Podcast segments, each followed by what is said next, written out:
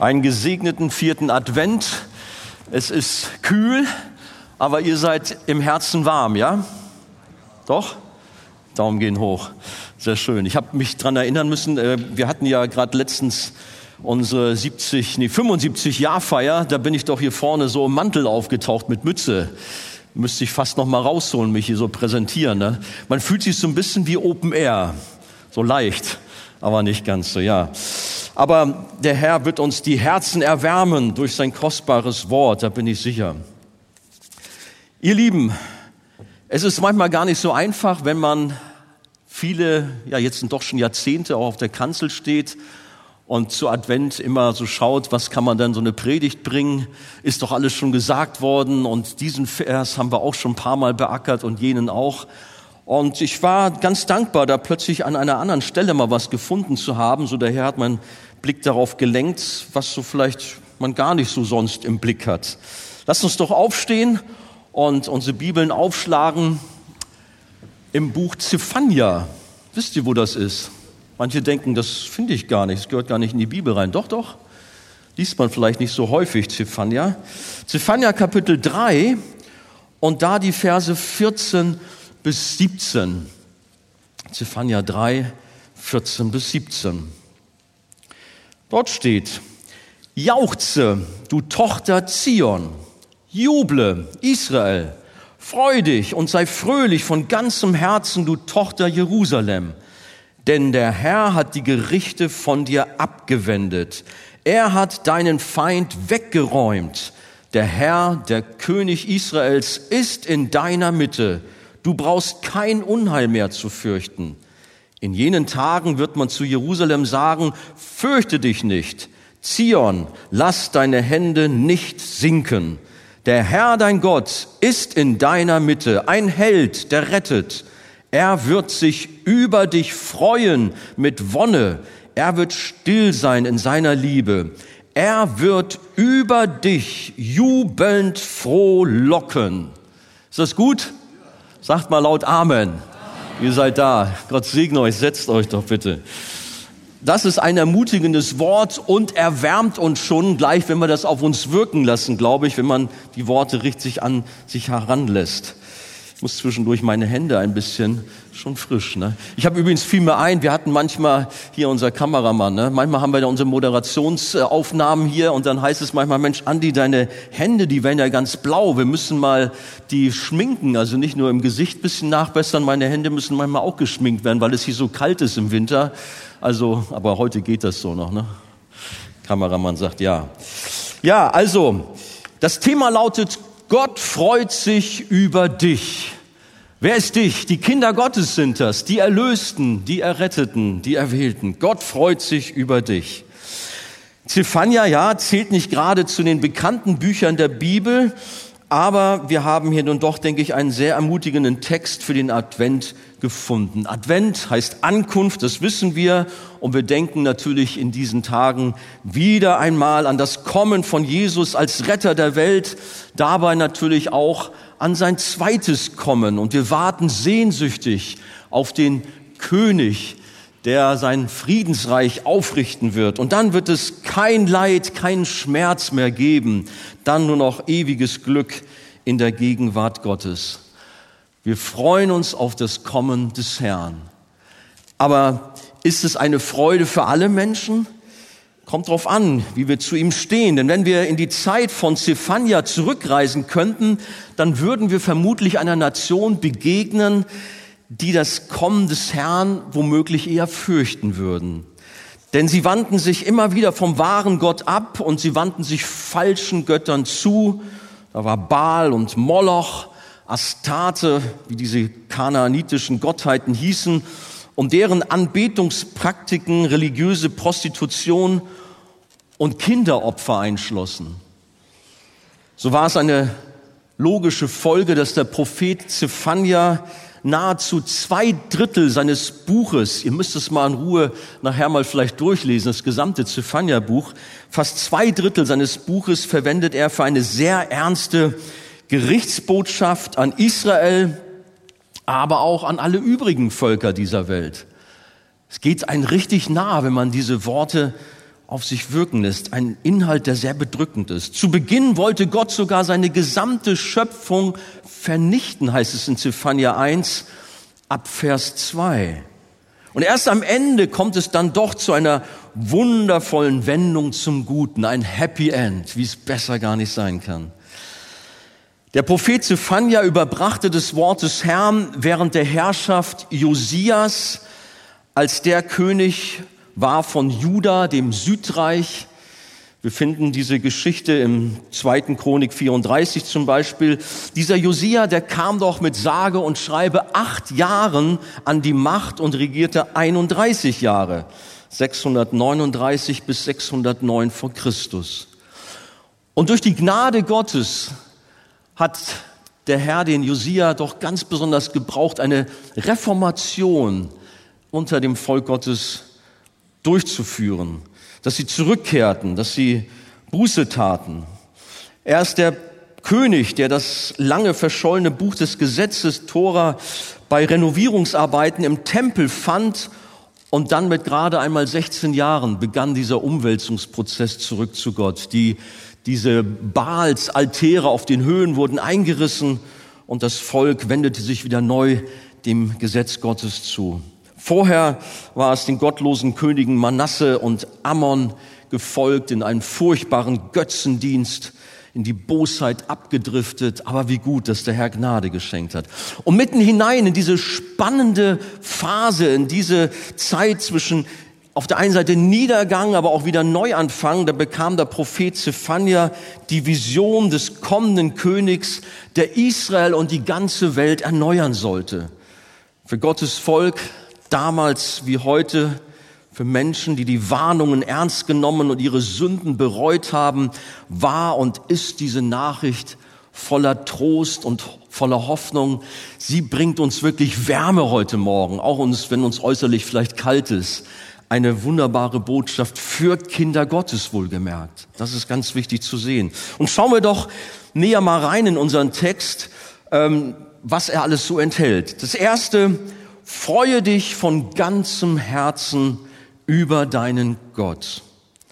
Ist ja klar, über eine richtig gute Nachricht, da soll man sich freuen, da soll man jubeln. Und dieser Text, den wir haben, beginnt unmissverständlich mit einer Aufforderung zur Freude, die wir zu Gott gehören. Vers 14. Jauchze, du Tochter Zion. Jauchze, liebe Arche-Gemeinde, am vierten Advent. Juble, Israel, freu dich und sei fröhlich von ganzem Herzen, du Tochter Jerusalem. Wie oft freuen sich auch Gotteskinder manchmal mehr über die Schöpfung als über den Schöpfer? Ja, so latent kann man vielleicht nicht ganz so sagen, aber oder über gute Gaben, die man empfängt, als über den Geber. Gott möchte, dass wir uns über ihn freuen. Er soll der Grund unserer Freude sein. Nicht die wunderbaren Umstände, die Segnung, das ist alles schön und gut. Aber unsere Freude soll auf Gott gerichtet sein, dem wir all das zu verdanken haben. Und diese Freude soll auch stärker sein als nur so bisschen, so mit angezogener Handbremse, sondern es heißt hier richtig aus sich herauszukommen und in lautes Jubelgeschrei auszubrechen. Ich habe ja mal geguckt, wir haben über Zephania noch nicht so oft gepredigt. Du hast es mal getan. Über diesen Vers, ne? Oder, oder war das Vers 17? Vers 17 war das. Ich habe nämlich da mal reingeguckt. Ich wollte mich jetzt nicht so viel beeinflussen lassen. Ich habe gesagt, mal gucken, was ich mal selber so rausfinde. Aber ich habe mal reingeguckt oder reingehört. Und wisst ihr, was ich da gehört habe? Als unser Bruder Wolfgang das so vorgelesen hat, jauchze du Tochter Zion, juble. Was war da zu hören? Juhu! Wer war das? Bruder Krüger, Heinz Krüger, genau, da saß er immer so. War bekannt auch bei unseren Fernsehzuschauern mit seiner lieben Frau, die ihn dann manchmal bei solchen Aktionen, wenn er dann wirklich gejauchzt und gejubelt hat, muss nicht, bisschen in der Kirche. Aber er kam immer wieder aus sich heraus. Weiß nicht, wenn das dir heute Morgen gegeben ist, lasst ein Juhu gerne erschallen. Wir haben's ja hier. Jauchzen, Jauchzen ist Jauchzen.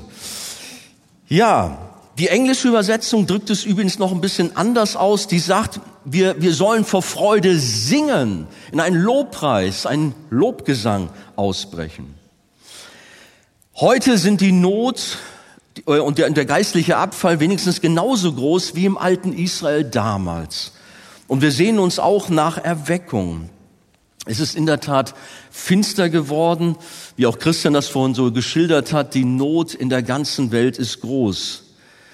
Es ist finster geworden, nicht aufgrund der Folge von Energieknappheit und eines Blackouts, sondern da ist der furchtbare Krieg in der Ukraine, Konflikte im Iran, Armenien, Eritrea, Jemen und wir können so viele Regionen der Welt äh, aufzählen. Da sind die Wirtschafts-, Finanz-, Energiekrisen, die Angst vor Pandemien, Katastrophen, Klimawandel. Da ist die Sünde, die sich so richtig bleischwer auf die Welt gelegt hat. Und so viel Böses ist da. Hoffnungslosigkeit macht sich breit und dämpft die Advents- und Weihnachtsstimmung und man mag bei den vielen schlechten Nachrichten vielleicht fast depressiv werden. Vielleicht geht es dir heute Morgen hier, dass du niedergeschlagen bist, weil auch die Umstände um dich herum in deiner Familie nicht gerade rosig sind. Ja, wir leben in einer schwierigen Zeit und wir wollen vor der Realität nicht die Augen verschließen. Aber Gott macht uns hier unmissverständlich klar, dass die eine gute Nachricht des Himmels, die eine gute Nachricht des Himmels, das Evangelium über den kommenden Retter Jesus viel größer, viel stärker ist als tausend verschiedene schlechte Nachrichten, die täglich auf uns niederprasseln. Und diese gute Nachricht, die dürfen wir uns immer und immer wieder zurufen und uns gegenseitig ermutigen unser kommender Herr, unser Retter Jesus Christus. Nein, wir sollen nicht traurig und niedergeschlagen sein, sondern uns vielmehr über diese Nachricht des Trostes, über den Retter der Welt freuen und das nicht nur einfach so, sondern darüber, wie schon gesagt, in Jubel und Begeisterung ausbrechen. Naja, gut, Andi, ja, der kühle Norddeutsche, der kühle Hanseat, dem ist das eigentlich nicht so gegeben. Und ja, wir haben gerade den Heinz Krüger erwähnt, der ist jetzt beim Herrn. Dem war das vielleicht so, aber sonst ist das nicht so unsere Art. Und heute schon gar nicht, es ist ja kalt. Ja, man sagt ja sowieso, der, der, kühle Norddeutsche, wenn er wirklich in Enthusiasmus ausbricht, wenn der richtig begeistert ist, wisst ihr, was dann geschieht? Dann huscht so ein leichtes Lächeln über sein Gesicht. Das ist ja schon sehr viel so, ne? Es gibt ja auch, ich kann mich an eine frühere Bundeskanzlerin erinnern, beim Fußball hat sie da immer so gemacht. Könnt ihr euch dran erinnern? Ja, so das. Nein, wir sollen aus uns herauskommen. Wir sollen begeistert sein. Und wir können das, ihr Lieben. Wir können das. Denk mal an deine äh, besondere Geburtstagsüberraschung. Warst du da auch ganz nüchtern? Ja, danke. Oder bist du da auch aus dir herausgekommen, hast dich gefreut? Wir können schon oder ein besonderes Urlaubserlebnis, ja, dann ist Begeisterung vielleicht da. Oder wenn Deutschland vielleicht doch mal wieder die Vorrunde der Fußball-Weltmeisterschaft äh, übersteht, geschweige denn Weltmeister wird, dann ist Freude plötzlich da. Dann können auch so nüchterne, kühle Norddeutsche und, und so einfache Christen, die können dann plötzlich so richtig jubeln. Warum sonst nicht im Gottesdienst vielleicht? Ja, manch einer dem fehlt so die Freude über den Retter Jesus Christus auch in diesen Tagen. Ich wünsche dir, dass die Freude so richtig durchkommt. Manch einer ist in seinem Frömmigkeitsstil, in seiner Art Gottesdienst zu feiern, eher nüchtern und introvertiert, fast etwas kühl. Und man kann von fröhlichen Christen lernen, die ihre Liebe und Begeisterung für Jesus offen, locker und warmherzig zeigen. Kannst du der Aufforderung, jauchze du Tochter Zion, juble Israel, freu dich und sei fröhlich von ganzem Herzen, du Tochter Jerusalem, Folge leisten? Vielleicht fällt es dir schwer in diesen Tagen, weil du gerade wirklich eine dunkle Zeit durchmachst. Da sind viele Tränen vergossen worden, du weinst viel, bist traurig. Aber lass dich heute Morgen von Gott, von Gott und seinem Wort trösten. Möge er uns unsere Blockaden lösen und uns Freiheit schenken, uns Freude geben über die Rettung, die wir in ihm haben. Aufgrund unserer persönlichen Beziehung zu Jesus sollten wir, egal wie die Umstände auch sind, dennoch im tiefen Inneren doch ein fröhliches Herz haben und in Jesus jauchzen und jubeln und ihm im Lobpreis feiern und keine verkrampften Trauerklöße sein. Wenn Gott selbst über uns in lautem Lobgesang ausbricht, wir kommen da ja später noch hin, wie es in unserem Text heißt, und sich überschwänglich über uns freut und jubelt, dann sollten wir doch nicht zurückhaltend sein, sondern uns doch auch so richtig freuen. Tim Keller schreibt in seinem Buch Warum Gott, Gott will unsere Freude. Gott bekommt seine eigene unendliche Freude nicht dadurch, dass er sich um sich selbst dreht, sondern durch sich selbst gebende, von sich selbst wegsehende Liebe.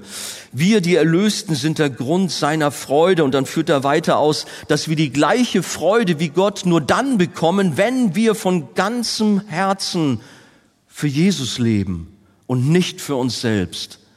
Also ermutigen wir uns doch gegenseitig voll und ganz für Jesus zu leben und alles für ihn zu geben, damit die Freude noch vollkommener wird, damit die Freude richtig durchbricht. Ihr habt vielleicht davon gehört, da war der Philosoph Friedrich Nietzsche, der hat über die Christen geurteilt, ja, die Christen müssten mir Erlöste aussehen, bessere Lieder müssten sie mir singen, wenn ich an ihren Erlöser glauben sollte kann mir vorstellen, manchmal mag er schon recht gehabt haben. So manche Christen, wenn du sie anschaust, denkst du, ja, ihr wollt erlöst sein, aber eure Mimik und eure ganze Haltung, euer ganzes Wesen ist alles andere als erlöst. Vielleicht auch ein Wort auch für dich, da auch drüber nachzudenken. Wie nimm dich deine Nachbarn wahr, deine Arbeitskollegen? Bist du der immer, der ja, so schwermütig daher schreitet oder sieht man dir die Freude in Jesus an? Bist du ein Mensch voller Begeisterung, voller, ja, voller Freude über deinen Herrn? Ja, lasst uns doch wirklich erlöst aussehen. In unserem Text haben wir dazu eine Aufzählung, warum und worüber wir uns im Detail unaussprechlich freuen und begeistert sein sollen. Und das ist schön, wenn man so die einzelnen Worte da mal auf sich wirken lässt. Wir gehen mal so den Vers für Vers durch, kommen wir zu Vers 15. Das ist so der erste Grund in unserem Abschnitt, der uns tröstet und wie gesagt, bei uns überschäumende Freude auslösen soll. Nicht nur so ein bisschen, sondern wirklich, dass wir aus uns herauskommen. Hört mal, ein denn kommt dann. Denn, freu dich denn. Denn der Herr hat was? Hat die Gerichte von dir abgewendet. Er hat deinen Feind weggeräumt. Klingt das schon mal gut? Das ist schon mal eigentlich ein Grund, so nicht nur ein bisschen lächeln, sondern sagen, ja, danke Herr. Welch eine Freudenbotschaft. Juda, Israel, Jerusalem hatten aufgrund ihrer Rebellion und der Hinwendung zum Götzendienst unweigerlich Gott herausgefordert.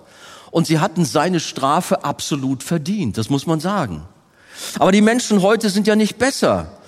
Schauen wir um uns herum. Wir hatten das schon eingangs gesagt. Das Böse, die Kriege, die Konflikte der Welt im Kleinen wie im Großen und der Mensch dreht sich um sich selber, ist sich selbst der Nächste.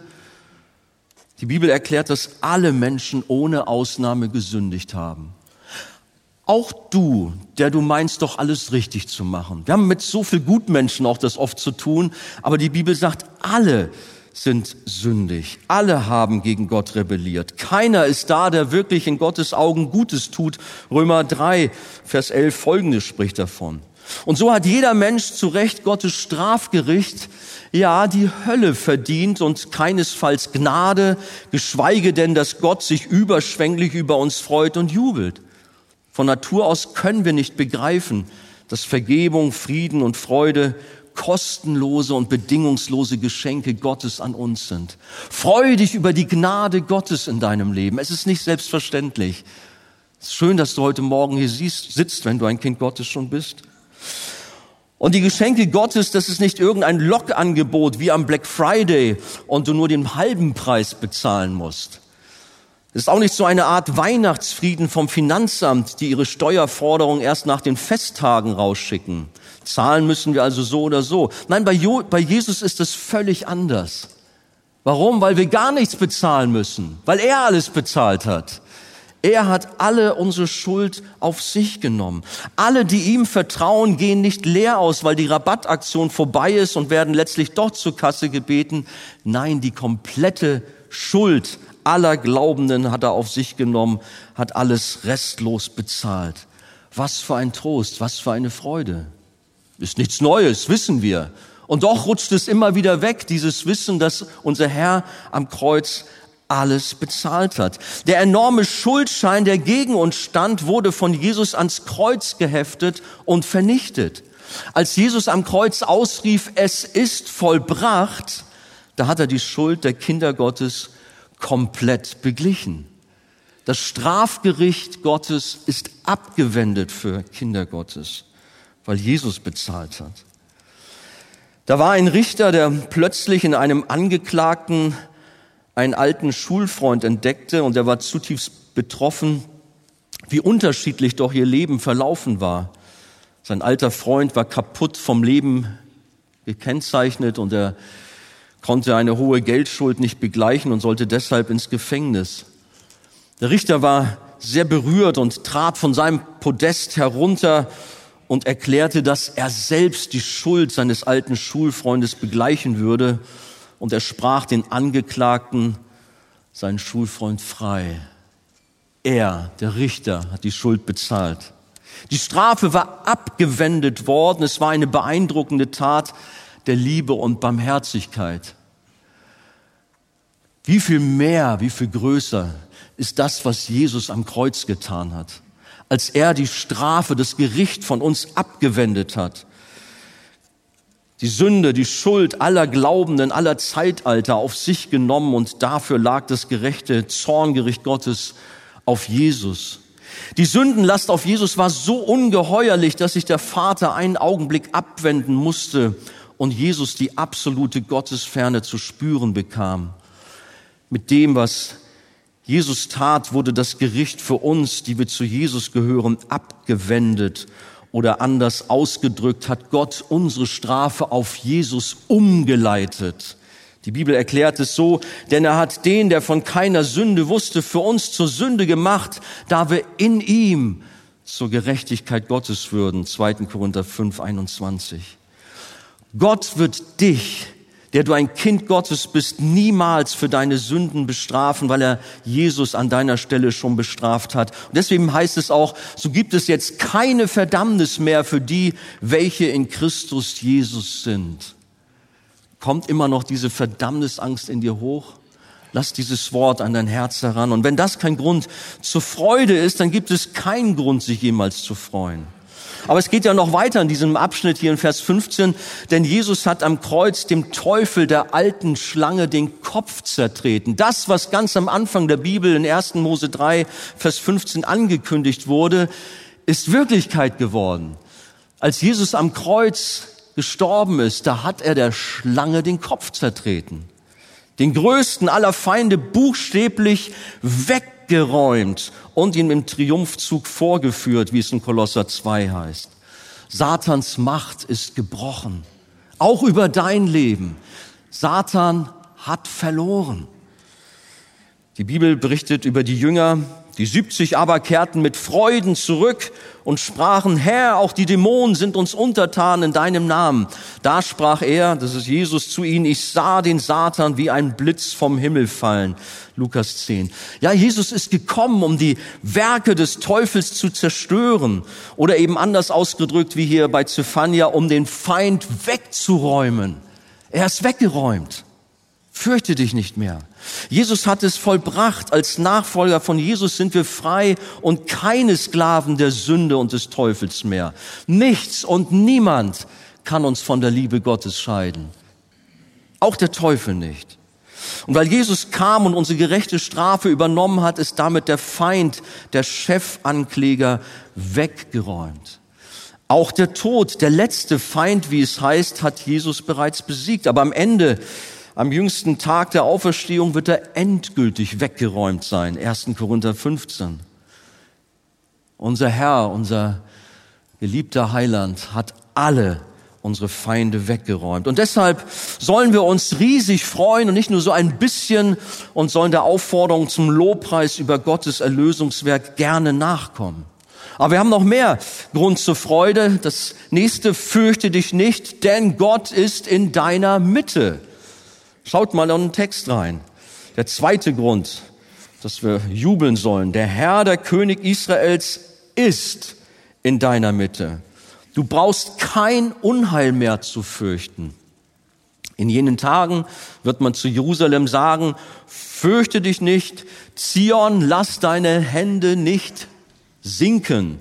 Der Herr, dein Gott, ist in deiner Mitte. Nochmal, ein Held, der rettet. Verse 15 bis 17. Was heißt das? Gott ist also nicht nur oben im Himmel und schaut so oberflächlich auf eine anonyme Masse von Menschen herab und ist auch nicht nur irgendwo mal in deiner Nähe zu finden, sondern er ist mitten unter uns. Glaubst du das? Mitten unter uns. Dass Gott in der Mitte seines Volkes ist, na, wir haben es gelesen, wird hier sogar doppelt erwähnt und somit besonders herausgestellt. Das war für das jüdische Volk damals eine enorme Zusicherung, ein Trost. Da war zum Beispiel das Nordreich Israel 722 vor Christus zu einem Vasallenstaat Assyriens geworden und viele Bewohner befanden sich im Exil. Da können Zweifel aufkommen. Wo ist denn unser Gott? Die Feinde sind so stark, so mächtig, die Situation ist so schwierig. Da war viel Hoffnungslosigkeit, Zweifel wie Gott zu ihnen steht. Aber Gott hatte sie nicht vergessen, nicht im Stich gelassen, sondern er sicherte ihnen hiermit zu, ich bin in eurer Mitte. Unser Herr Jesus kam vom Himmel, um mitten unter uns zu sein. Die Bibel sagt, das Wort wurde Fleisch und wohnte unter uns. Und wir sahen seine Herrlichkeit als des Eingeborenen vom Vater voller Gnade und Wahrheit, Johannes 1. Der Sohn Gottes hat aus Liebe zu uns Menschen die Herrlichkeit beim Vater verlassen und hat die Gestalt eines schwachen Menschen angenommen und er ist in unsere Mitte gekommen. Auf unsere Ebene ist er gekommen. Gott wurde Mensch. Er ist in der Mitte der Kranken, der Schwachen, er ist in der Mitte der Ausgegrenzten. Auch gerade jetzt ist er hier in unserer Mitte, ganz nah bei dir. Auch wenn du denkst, ich bin außen vor ich habe so viel Mist gebaut und Gott kann mir nicht mehr vergeben. Doch Gott ist da. Er streckt seine Hand nach dir aus und begegnet dir ganz neu heute Morgen, weil er in unserer Mitte ist, ganz nah bei uns. Jesus hat seinen Jüngern versprochen und auch uns damit, denn wo zwei oder drei in meinem Namen versammelt sind, da bin ich mitten unter ihnen, da bin ich in ihrer Mitte. Jesus garantiert uns seine Gegenwart und damit seinen Beistand, wenn wir in seinem Namen versammelt sind. Und auch darüber müssen wir viel mehr drüber nachdenken, was es heißt, dass der lebendige Gott, der Schöpfer des gesamten Universums direkt bei uns, nicht irgendwo oberflächlich, latent, in einer Ecke, mitten bei uns, voll im Zentrum, hier im Gottesdienst, aber auch bei uns zu Hause, in unserem Beruf, wenn wir einer Freizeitbeschäftigung ausüben. Gott ist bei uns. Wir haben es schon gesungen. Immanuel, Gott mit uns. Er ist es auch. Nicht nur so ein Titel, sondern Gott ist bei uns. Er ist mit uns. Und deshalb heißt es in unserem Text, sollen wir uns nicht fürchten. Denn Gott ist da. Er bewahrt uns vor Unheil. Es steht eng an unserer Seite. Die prominenten Menschen geben ganz viel Geld für Bodyguards aus, für große Sicherheitssysteme. Kinder Gottes haben den besten Schutz. Der lebendige Gott ist da und beschützt sie. An einer Stelle im Psalm 91 heißt es so schön, Gott breitet seine Flügel schützend über Kinder Gottes aus, so wie eine Henne über die Küken ihre Flügel ausgebreitet hat. Dass Gott zentral in unserer Mitte ist, soll uns Mut machen, sodass wir eben nicht resignierend die Hände sinken lassen, sondern fröhlich sind, voller Freude. Wie bist du heute Morgen hier? Resignierend, traurig, weil alles so viel notvoll ist, so viel Schwierigkeiten da sind? Lass doch dieses Wort heute Morgen an dein Herz, dass du dich freust, dass du weißt, ich bin nicht allein. Der lebendige Gott ist bei mir. Er ist in unserer Mitte. Deshalb brauche ich kein Unheil zu fürchten. Deshalb soll ich meine Hände nicht mutlos sinken lassen. Im Gegenteil, ich darf sie zum Herrn emporstrecken und mich freuen und jubeln. Die Emmaus-Jünger hatten ausgerufen, Herr, bleibe bei uns, denn es will Abend werden und der Tag hat sich geneigt. Es ist dunkel in der Welt und wir brauchen Gottes Nähe mehr denn je. Wir brauchen ihn im Zentrum unseres Lebens, wir brauchen ihn im Zentrum unserer Ehen und Familien. Aber er ist es, er ist da. Jesus, unser Retter unser starker Held, wie es hier auch heißt, der ruft uns zu, ich bin bei euch alle Tage bis an das Ende der Weltzeit. Jesus, der Sohn Gottes, ist Tag und Nacht 24-7 in unserer Mitte und umsorgt und beschützt uns. Auch das, wenn das kein Grund zur Freude und zum Jubel ist, dann weiß ich auch nicht. Aber es sind halt so Worte, ja, wir wissen es ja. Aber Zephania drückt es aus, nimm es auf. Das ist der Grund, damit du jauchzen und jubeln sollst. Kommen wir zum letzten. Gott jubelt über dich. Das ist ein dritter Grund der Freude und des Trostes, der Ermutigung in unserem Abschnitt. Und er ist schon ziemlich speziell, sehr besonders. Hören wir nochmal genau hin und lassen es in Ruhe auf uns wirken. Gottes Wort sagt hier, er, von Gott ist die Rede, wird sich über dich. Du bist gemeint, der du ein Kind Gottes bist. Gott wird sich über dich freuen mit Wonne. Er wird still sein in seiner Liebe.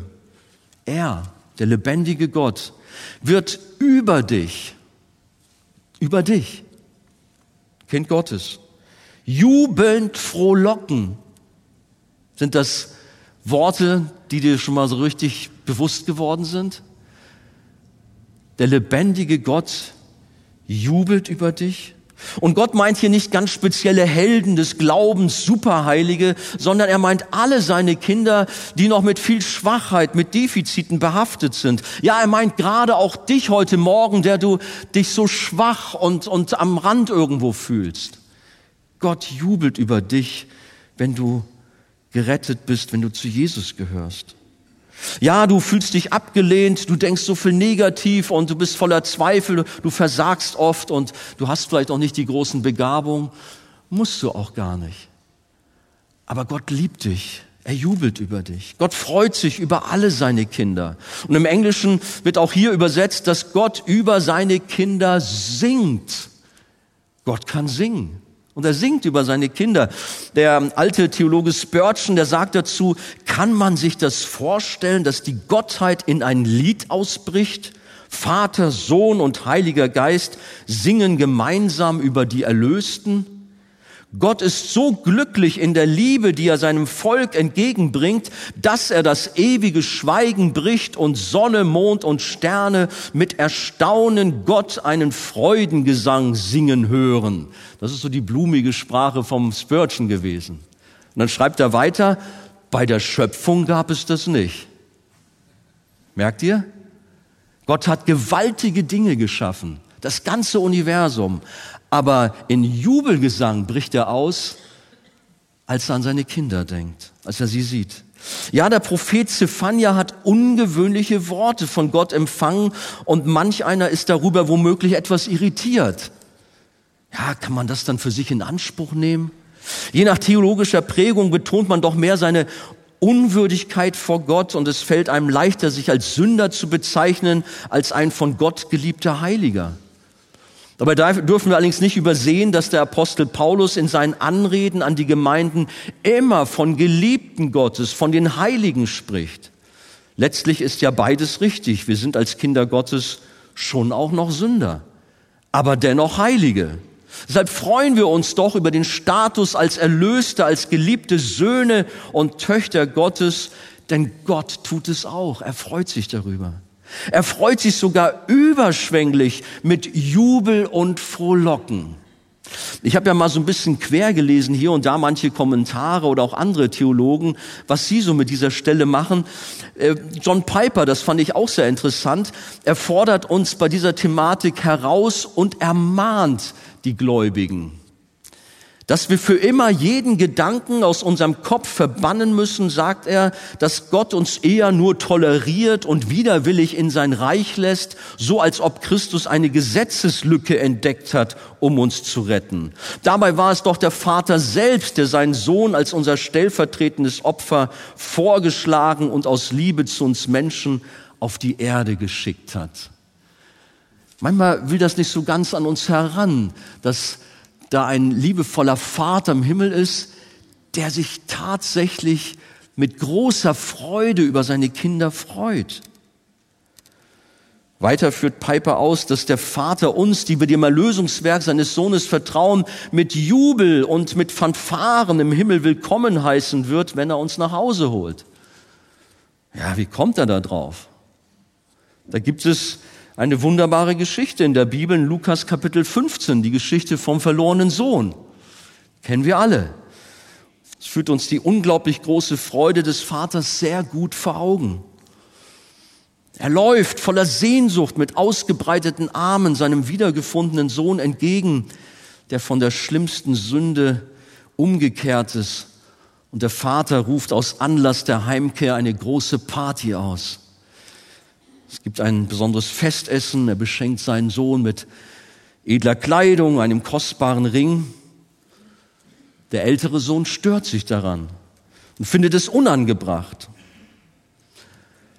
Vielleicht sind auch unter uns, liebe Mitchristen, die meinen, diese überschwängliche Ausdrucksweise von Gott in unserem Abschnitt, ja, die ist doch nicht so ganz angemessen und die genannten Emotionen, die passen doch nicht. Das schon manchmal gemerkt, will niemand zu nahe treten. Manche Gläubige haben mit Emotionen gewisse Probleme. Übrigens wie auch Michael, die Ehefrau von David, die peinlich berührt war und sich fremdschämte, als David vor Freude ausgelassen vor seinem Gott vor der Bundeslade tanzte, die er nach Jerusalem zurückholen ließ. 2. Samuel 6. Vielleicht kennt ihr diese Geschichte, sicherlich. Gott strafte Michael für ihre Reaktion, so dass sie keine Kinder bekam. Nein, Gott möchte, dass wir Emotionen zeigen und uns über ihn freuen. Und dass wir das auch deutlich zeigen dürfen und nicht nur still so in unserem Herzen jubeln. Oft sind da zu viele Christen, die nur so eine große Freude im Herzen haben. Lass es doch auch sehen. Ja, du musst ja hier nicht hüpfen und springen und laut juchzen, aber das darfst du auch mal tun, wenn der Herr es dir so gibt, dass du aus dir herauskommst und begeistert bist über deinen lebendigen Gott. Manchmal sind wir auch sehr ja, zurückhaltend, zu doll. Wie gut, dass unser Gott so ganz anders ist als unser Denken und dass Gott sich sehr wohl über die Erlösten voller Jubel und Begeisterung freut. Darf er das nicht? Natürlich. Schmälert es denn den Architekten eines gewaltigen Bauwerks, wenn er selbst ganz enthusiastisch sein Kunstwerk bewundert und sich darüber freut? Wenn wir an den berühmten Maler Michelangelo denken, macht es ihn kleiner, wenn er in die, was war das, die Sixtinische Kapelle war und guckt nach oben und sieht sein Kunstwerk und freut sich darüber und bricht in Jubel aus? Und so ist es mit unserem Herrn. Es macht Gott nicht kleiner, wenn er sich über das göttliche Werk seiner Schöpfung freut, der Erlösung von vielen Millionen seiner Kunstwerke. Du bist ein Kunstwerk Gottes. Und wir werden einmal alle vor seinem Thron versammelt sein. Und das wird ein großartiger Moment sein, wo wir in Jubel ausbrechen und Gott auch jubelt und sich freut. Was für ein Lobpreis. Ganz im Gegenteil, all das zeigt die Mission seines Sohnes war erfolgreich gewesen. Es schmälert eben nichts von Gottes Wesen. Der Weg ans Kreuz wurde belohnt mit einer unzählbaren Menge an geretteten Menschen aus allen Völkern und Nationen, aus allen Zeitaltern. Der Prophet Jesaja beschreibt es so, dass der Sohn Gottes eine reiche Beute macht. Darüber freut sich der Himmel. Die Bibel erklärt, denn wir sind seine Schöpfung, erschaffen in Christus Jesus zu guten Werken, die Gott zuvor bereitet hat, damit wir in ihn wandeln sollen. Epheser 2. Die Freude Gottes über sein Werk, über seine Erlösten, die Erwählten, die kennt keine Grenzen. Und um es noch einmal ganz deutlich zu sagen, nicht weil wir in uns selbst so toll, so wertvoll sind, sondern weil wir durch das Erlösungswerk von Jesus zu kostbaren Gotteskindern gemacht wurden, damit mich niemand falsch versteht. Gottes besonderes emotionales Verhalten verdeutlicht seine unaussprechliche Liebe zu seinen Kindern. Du bist ein geliebtes Kind Gottes. Ja, wir dürfen sogar aber Papa sagen. Welche Nähe wir zu dem lebendigen Gott haben dürfen. Freu dich darüber. Ein guter Vater gibt alles für seine Kinder und ist auch voller Freude über seine Familie. Und so freut sich Gott über seine Kinder. Oder bedenken wir, dass die Gemeinde die Braut Christi ist? Ist es nicht selbstverständlich, dass nicht nur der Bräutigam Jesus, sondern auch der Vater des Bräutigams sich ganz doll darüber freut und den Himmel in Bewegung setzt, um eine gewaltige Hochzeit zu feiern? Die schönste Hochzeit des Universums steht uns bevor. Freuen wir uns darauf? Der Herr kommt wieder, wir werden bei ihm sein, wir werden eine riesengroße Feier haben, wie die Welt, wie das Universum sie noch nie gesehen hat. Gott freut sich daran, sein Volk zu retten. Gott hat Gedanken des Friedens und nicht des Leides über uns. Jeremia 29, 11. Es bereitet ihm Freude, uns aus der Dunkelheit und aus Gebundenheit und von unserem Leiden und Schmerzen zu erlösen und uns zu ihm in den Himmel zu bringen. Gott freut sich über dich. Er liebt dich. Versteh das. Gott spricht, ich will einen ewigen Bund mit ihnen schließen, dass ich nicht von ihnen ablassen will, ihnen wohl zu tun. Und ich werde die Furcht vor mir in ihr Herz geben, damit sie nicht mehr von mir abweichen und damit ich mich über sie freuen kann, ihnen wohl zu tun. Jeremia 32, Vers 41. Gott will uns wohltun. Da sind seine Segnungen. Das ist eine wunderbare, starke Aussage hier. Gott freut sich darüber, uns Gutes zu tun. Und das größte Geschenk, das wir empfangen können, ist natürlich die Rettung von den Sünden. Die Errettung von den Leiden dieser Welt, wenn er uns zu sich nimmt. Manch einer denkt vielleicht, dass Jesus eine Verpflichtung erfüllen musste. Ja, er kam, um eine Mission zu erfüllen und deshalb starb er am Kreuz für die Sünden der Kinder Gottes. Aber es war doch auch für ihn vielmehr ein Akt der Freude, wissen wir das? Die Bibel erklärt, Hebräer 12, Vers 2 ist es. Hört mal. Indem wir hinschauen auf Jesus, den Anfänger und Vollender des Glaubens, der um der vor ihm liegenden Freude willen das Kreuz erduldete und dabei die Schande für nichts achtete. Gott blickt auch heute Morgen, aber auch so mit Freude und Vergnügen auf seine Gemeinde, auf seine geliebten Kinder, die durch den Tod seines Sohnes und das Wirken des Heiligen Geistes das Leben haben und ganz sicher das Ziel bei ihm erreichen. Auch dieses Wissen ist so wichtig, um uns wirklich Freude zu geben, dass wir nicht wissen können, ob wir mal bei Jesus sein werden. Wenn du ein Kind Gottes bist, dann darfst du das zu 100 Prozent wissen. Zu 1000 Prozent. Ja, einer glaubt das.